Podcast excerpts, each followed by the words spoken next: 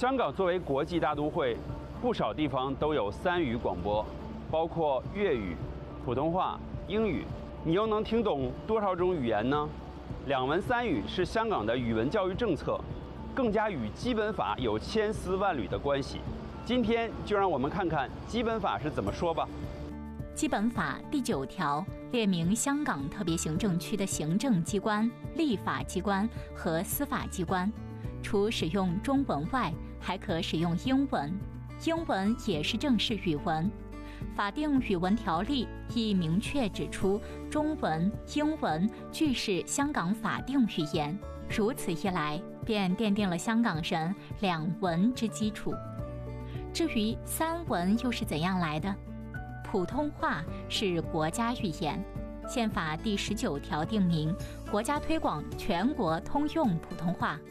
粤语则是香港开埠至今的主要语言。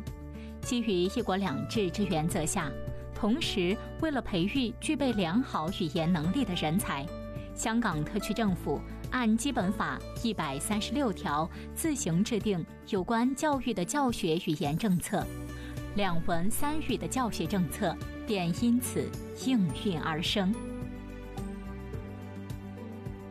我拍下香港大学作为香港八大资助院校之一。